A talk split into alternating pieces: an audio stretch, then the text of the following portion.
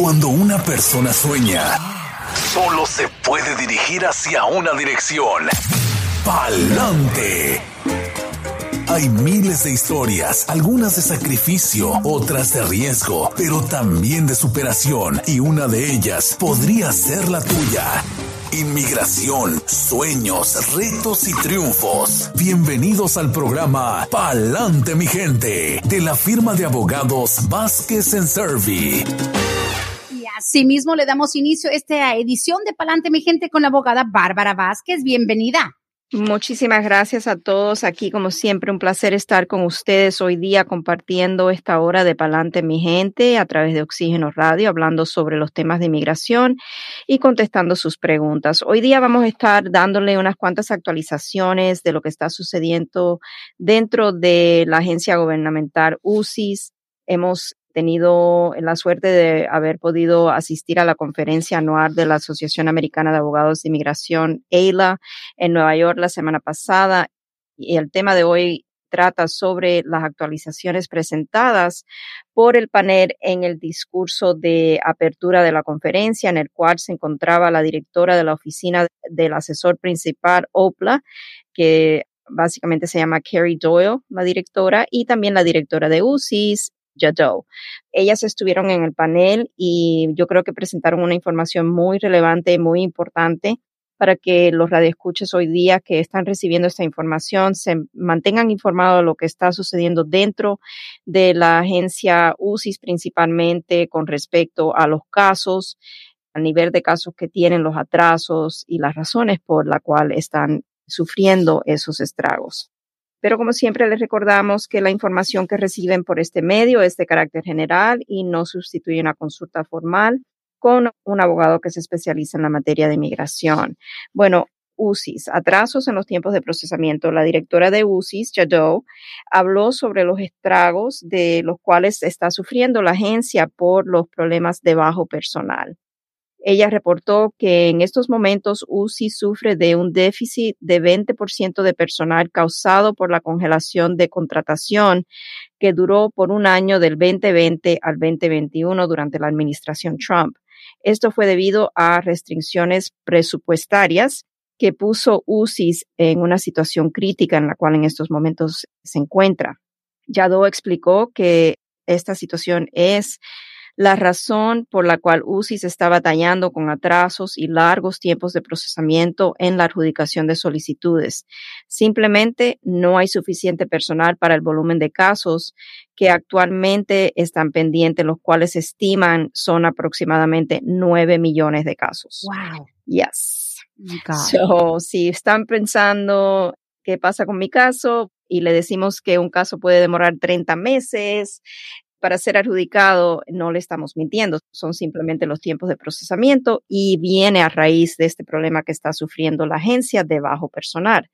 Para remediar la situación, la administración Biden ha aprobado lo que es una ola de reclutamiento de personal para llenar lo más posible los 4.000 puestos que actualmente tiene abierto UCIS a nivel nacional.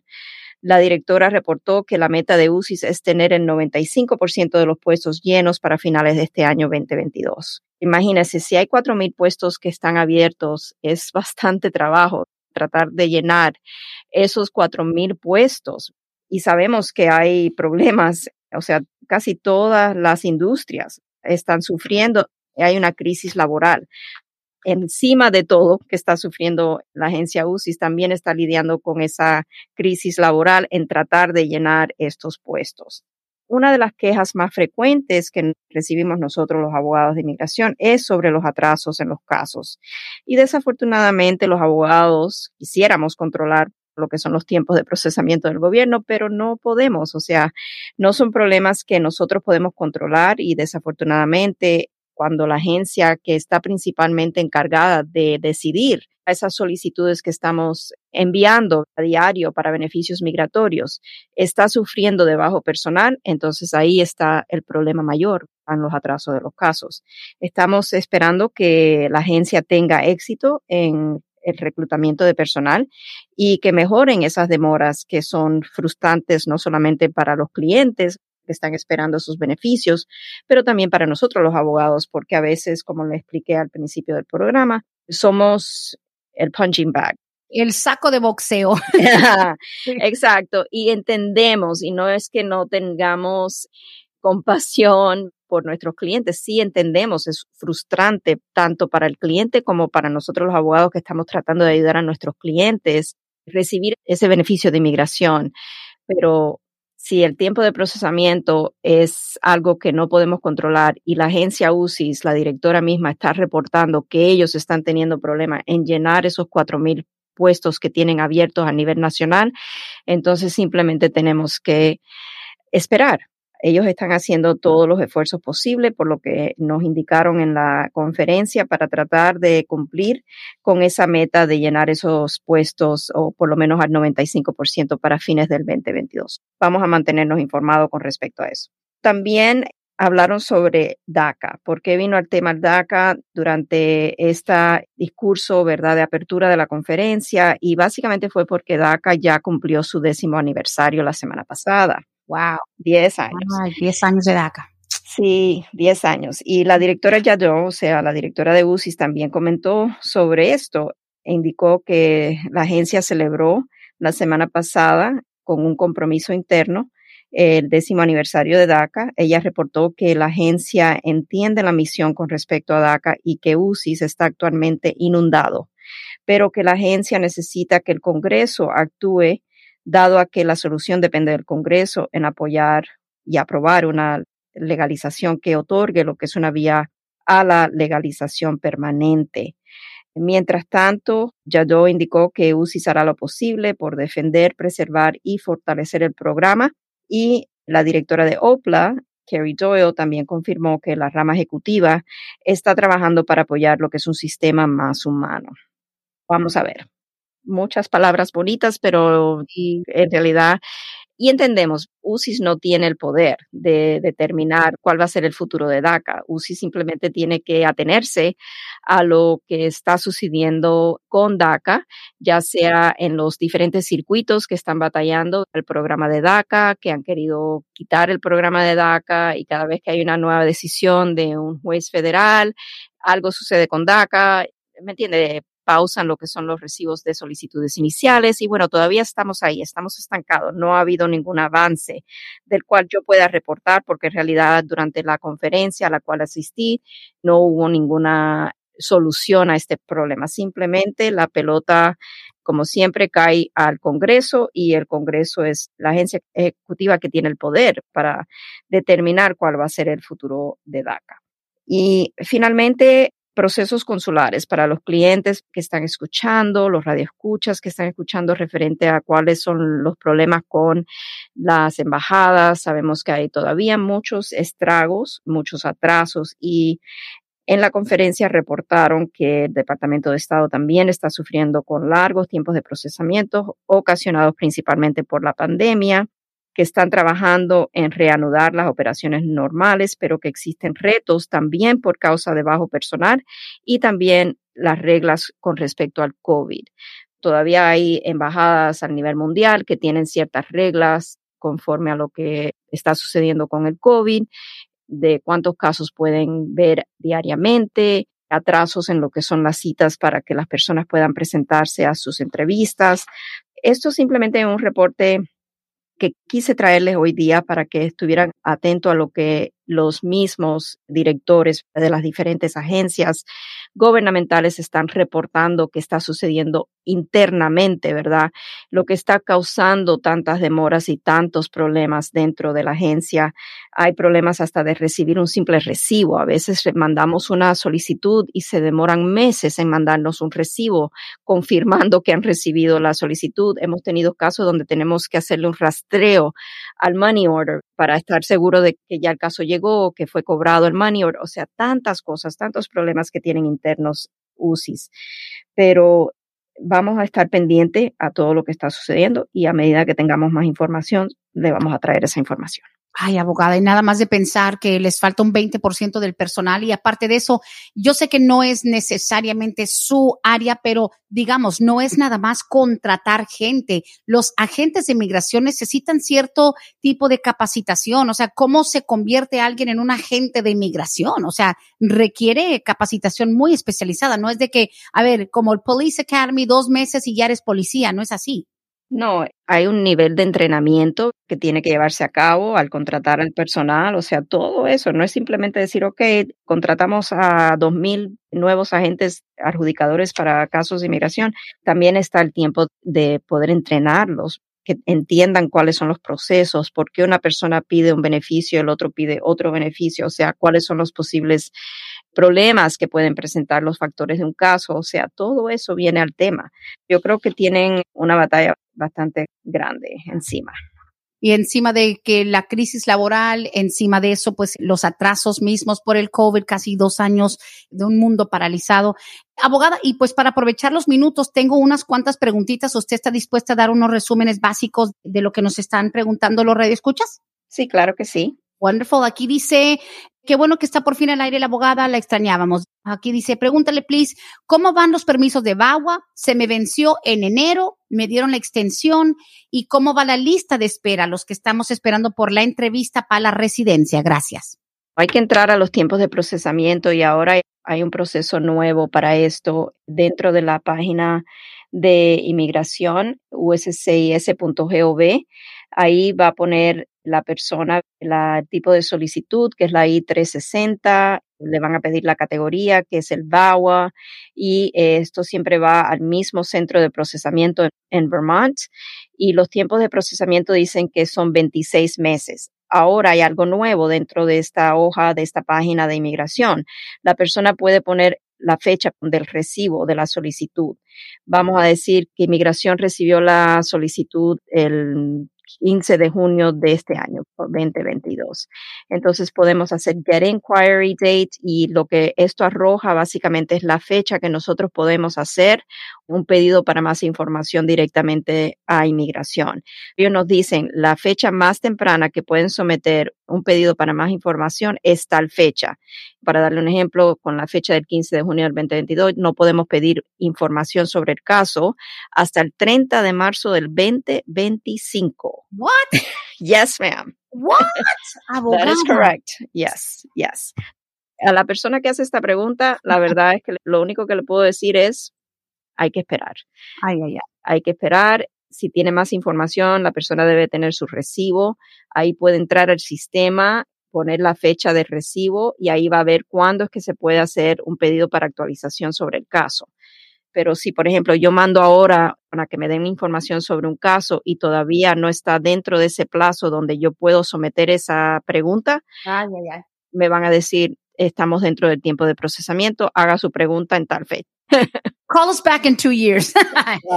Ya menos en dos años. Qué barbaridad. Yo creo que eso tiene que ser absolutamente lo más difícil contestar por qué se está tardando tanto la gente de verdad. Porque de hecho, sabemos, no nos hagamos tontos. Hay personas abogadas que quieren cambiar de abogado y, ay, yo me quiero ir con Vázquez y Servi porque acá se están tardando. Es que se están tardando no los abogados, el gobierno como tal. Right. No se cambien con nosotros porque se está tardando su caso. Esa no es la razón si su caso ha sido sometido por un abogado quien usted ha contratado y simplemente el abogado le está diciendo tanto tiempo de tiempo de procesamiento, usted puede verificar esa información en el sistema de UCIS, puede ir en línea, lo puede hacer en español, uscis.gov, ahí puede chequear los tiempos de procesamiento entre el tipo de solicitud que es, y eso lo puede encontrar en lo que es el recibo de su solicitud puede poner el centro donde está siendo procesado su caso, información también que puede mirar en el recibo de la solicitud. Puede ver la fecha que inmigración recibió esa solicitud y puede ver exactamente cuándo es que se puede indagar sobre su caso. Es más, cuando nosotros tenemos clientes que hacen este tipo de preguntas, que es a diario, le digo sinceramente, y entendemos, o sea, no nos molestamos, al contrario, entendemos la frustración de los clientes, porque como expliqué en el resumen que les di hoy día de actualizaciones, nosotros también estamos frustrados. Todos los abogados que estuvieron presentes durante lo que fue este discurso de apertura de la conferencia, es como hubo un suspiro colectivo que se escuchó, o sea, yo creo que por toda la conferencia, porque cuando estaban hablando de estos atrasos, de nueve millones de casos que están pendientes a nivel nacional, de un 20% de déficit de personal, de cuatro mil puestos que están tratando de llenar, o sea, como que se nos bajó todas las esperanzas que teníamos de que, right? En la, la, tormenta perfecta, se alinearon tanto la falta de gente, nueve millones de casos y luego toda esa gente que está entrando pidiendo asilo, se formó la tormenta perfecta. Exacto. Qué barbaridad. Ay, abogada, vamos a aprovechar, dice aquí, yo soy de Nicaragua, entré ilegal a este país hace un mes y por el momento tengo cita en la corte el día 29 de este mes, como quien dice next week. Y como sabrá, no sé nada con respecto a las leyes de este país. Me vine huyendo de Nicaragua por la represión que hay. ¿Cómo hago para que me den asilo político y mi permiso de trabajo? Dice, a mí me dieron un teléfono y me dieron en inmigración para que yo envíe una selfie desde la dirección que yo les di. O sea, inmigración parece que les dio celulares. Dice, vinimos cuatro familiares, a tres nos dieron un celular, solo a uno le pusieron un grillete en el pie. Uno de los cuatro ya tuvo su primera cita, pero solo le cambiaron la cita para otro mes y de hecho le quitaron el teléfono. What? That's how they're doing it now. Están entregando celular, pidiendo selfie, really? Yo creo que lo que esta persona está reportando es lo que se llama un alternative to detention, o sea, una alternativa a detención. Por eso le pusieron el grillete y le pidieron que hicieran un check-in. No estoy segura de con la información si lo que tiene es una cita corte o simplemente un ICE check-in, porque si están pidiendo que le mande foto del lugar, ¿me entiende? Están haciendo como rastreo de que la persona no va a huir, están como asesoran que la persona se va a reportar. Yo creo que este caso requiere de una consulta formal. Sí hay un tiempo limitado para que la persona pueda pedir el asilo político. Eso es muy importante tener más información si es exactamente cita corte, qué fue lo que sucedió en la frontera, si podemos hacer eh, el trámite de asilo político, hay que mirar los factores. Y en realidad le diría que sería una asesoría que le daríamos, pero en estos momentos no estamos tomando casos de asilo. Le digo sinceramente, lo podemos asesorar y tal vez referirlo a otro abogado que esté tomando casos de asilo, pero en estos momentos nosotros estamos topados de caso y el asilo político no es algo que estamos trabajando en estos momentos. Cierto. Dice por aquí otra pregunta. A mi hermano le dieron la visa U. No puso punctuation, dice, pero en octubre cumple los cuatro años con la visa U. ¿Cuánto se tarda en que le llegue la residencia? Ok, aquí hay mucho que saber. Visa U, usualmente la persona debe de empezar o hacer su trámite al cumplir los tres años con la visa U. Si el hermano tiene visa U y le dieron esa visa U, se la dieron por un periodo de cuatro años, pero a partir de tener presencia física y continua con la visa U a los tres años, la persona debe de hacer su proceso para el ajuste de estatus. El ajuste de estatus no mágicamente le va a caer. Exacto. Lo que no sabemos y no puedo asumir es que ya se hizo ese proceso para el ajuste de estatus. Si no ha hecho su trámite para el ajuste de estatus, entonces no le va a caer la residencia. Y es más, si caduca la visa U y no aplica para la residencia antes de que caduque la visa U, corre peligro. Oh, wow. Corre peligro el caso. Exactamente. Si no ha hecho su trámite, tenemos que ver qué tan cerca está en que caduque la visa U a veces tenemos que pedir una extensión si no podemos hacer el trámite o sabemos que vamos a atrasarnos más allá de lo que es la fecha de caducación de la visa U de vencimiento de la visa U, se pide la extensión. Usualmente, cuando la persona aplica el ajuste de estatus al cabo de los tres años de presencia física y continua con la visa U, eso actúa como una extensión automática, porque ya entonces tiene ese proceso de ajuste de estatus pendiente con el gobierno y eso ya el gobierno lo toma como una extensión automática. Es cuando la persona llega al abogado a la hora 11 del caso, que entonces nos vemos en la posición de tener que pedir esa extensión, que es todo un proceso separado, oh, para que la persona no quede con la visa vencida. Híjole, ya entendí. O sea, como quien dice, estaban esperando quizás que automáticamente al cumplir los tres años les caía como del cielo la residencia. Se tiene que pedir, digamos, proactivamente. Oh, sí, es un proceso que hay que hacer después de haber recibido la visa U y no se puede hacer hasta cumplir tres años con el estatus U. Pues en octubre cumple cuatro años, así que hay que mover eso. Siguiente pregunta dice, tengo 102 días, wow, hasta el cálculo, casi horas y segundos. Dice, tengo 102 días esperando renovación de DACA. Nunca se había tardado tanto, pero he visto otros que en una semana ya están aprobados. ¿A qué se deberá? Sí, es inusual. Le digo sinceramente, casi nunca se nos atrasa tanto tiempo lo que es la renovación de DACA. Es uno de los casos que vemos que el gobierno está poniendo bastante empeño para renovar para adjudicar y mandar esa renovación del DACA. Yo le diría que vale la pena a lo mejor si tiene abogado en el caso, que consulte con su abogado para que indague, ¿verdad?, sobre qué está causando la demora, que haga una encuesta de inmigración para determinar si hay algo que faltó, si hay algo mal por supuesto, ay, abogada, pues mire, hasta ahí llegaron las preguntas de este momento. No sé si con algo quisiera usted cerrar, agregar. Sin duda, yo creo que están en una época de muchos retos y sobre todo, abogada, la incertidumbre, porque si ustedes, que son los abogados, los que estudian, los que se actualizan, tienen en ciertos casos esa incertidumbre, me imagino que los clientes a veces también dicen, wow, pues si mi abogada, que es mi abogada, no sabe cómo se han de sentir los clientes, ¿qué palabra les puede dar para darles un poquito de esperanza? Right. Por lo menos le hablo de Vasquez and Survey. No le puedo decir cómo trabajan otros abogados, pero cuando un cliente nos llama a nosotros y nos pide actualización sobre su caso, nosotros miramos todo con respecto al caso, cuándo fue entregada la solicitud, qué es lo que está diciendo los tiempos de procesamiento, cuándo podemos hacer esa indagación sobre el caso y le proveemos a los clientes la información que tenemos. No podemos adivinar cuándo mi caso va a ser decidido. A veces me preguntan, bueno, tiene por lo menos una idea de cuánto tiempo y yo me baso a los tiempos de procesamiento, porque es lo que tengo y le explico a los clientes que estos tiempos de procesamiento son un estimado, ahí mismo lo dice, estimated processing times, un estimado. Y ese es el gobierno que está hablando, que pone en su página tiempo de procesamiento estimado, porque esto lo actualiza a veces reciben más solicitudes lo anticipado de un tipo de procesamiento que se tiene que llevar a cabo y ahí vienen los atrasos. Lo único que le puedo decir es que no es que no queremos que salga su caso, es que no tenemos cómo pedir que se agilice su caso.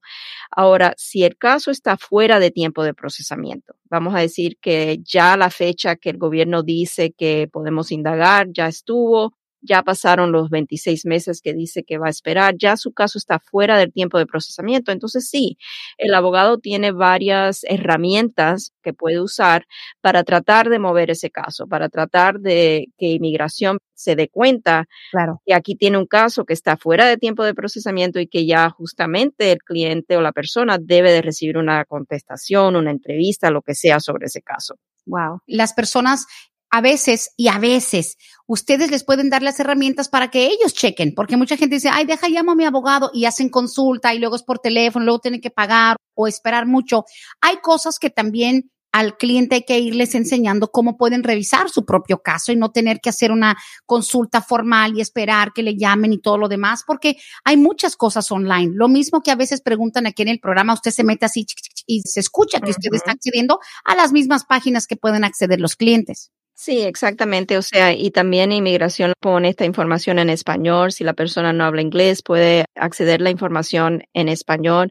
Y nosotros sí tratamos de educar a los clientes de cómo hacer estas indagaciones ellos mismos, de saber cuál es el tiempo de procesamiento en su caso, si está fuera de procesamiento. Y lo que iba a decir, nosotros tenemos herramientas que podemos usar. A veces contactamos a través de la oficina del representante, congresista, senador local hacemos indagaciones cuando el tiempo está fuera de, procesamiento. Yo tuve uno ayer. Hacemos lo que es un Congressional Liaison Inquiry, donde le pedimos a la oficina de Rafael Warnock, por ejemplo, que por favor mire este caso porque ya lleva tanto tiempo que está fuera de tiempos de procesamiento y que el gobierno no está actuando y a veces eso hace que tengamos algún movimiento en el caso. También las personas tienen el derecho de cuando el caso está fuera de tiempos de procesamiento poner una demanda a nivel federal, lo que es un writ of mandamus. Donde se le está pidiendo al gobierno por una petición de demanda federal que tome acción en un caso porque está fuera de tiempo de procesamiento. Ya eso sería algo un poco más extremo, ¿verdad? Pero sí hay herramientas que podemos usar. Lo único que a veces esas herramientas no las podemos usar hasta que el caso esté fuera del tiempo de procesamiento. Es cierto, como que ya se tardó. La última dice aquí, una persona de Venezuela con TPS, ¿al cuánto tiempo puede aplicar para su residencia? Dice, esta señora entró con visa y se quedó aquí, pues desde aquí inició el TPS venezolano. Okay. TPS no conlleva la residencia, tiene que tener otra base para poder hacer un trámite de residente permanente. Por ejemplo, si ella, dado que entró con una visa de turista tal vez, si tiene un hijo ciudadano estadounidense mayor de 21 años de edad, ella podría hacer su trámite para el ajuste de estatus, pero es a raíz de la relación familiar, el hecho de que el hijo es ciudadano estadounidense y que el hijo tiene 21 años de edad o más. No simplemente por haber adquirido el TPS va a poder recibir la residencia. Eso no existe. Eso. Ok, listo. Pues de lo contrario, pues nuestros amigos centroamericanos que llevan 20 años esperando algún trámite para una residencia directamente desde el TPS ya lo habrían hecho y no es diferente para los venezolanos. Así que bueno, Exactamente. abogada, pues bueno, le agradecemos esta mini versión de Palante, mi gente, y pues invitando a que la gente también lo siga a ustedes a través de las redes Vázquez y ServiPC. En la página de ustedes está todo el contenido de las ediciones pasadas de este podcast, ¿verdad que sí? Así es, y bueno, les pido disculpas por la brevedad del programa de hoy, pero quise por lo menos entrar una media hora para estar con ustedes, ponerlos al día de lo que hemos escuchado durante la conferencia de EILA la semana pasada, y bueno, la semana que viene espero poder estar con ustedes la hora completa. Aquí estaremos. Gracias, abogada. Hasta la próxima edición. Muchísimas gracias. 678-303-0018 Vázquez y Servi, 678-303-0018. Hasta aquí hemos llegado hoy, pero siempre vamos pa'lante, mi gente, con Vázquez en Servi. Hasta la próxima.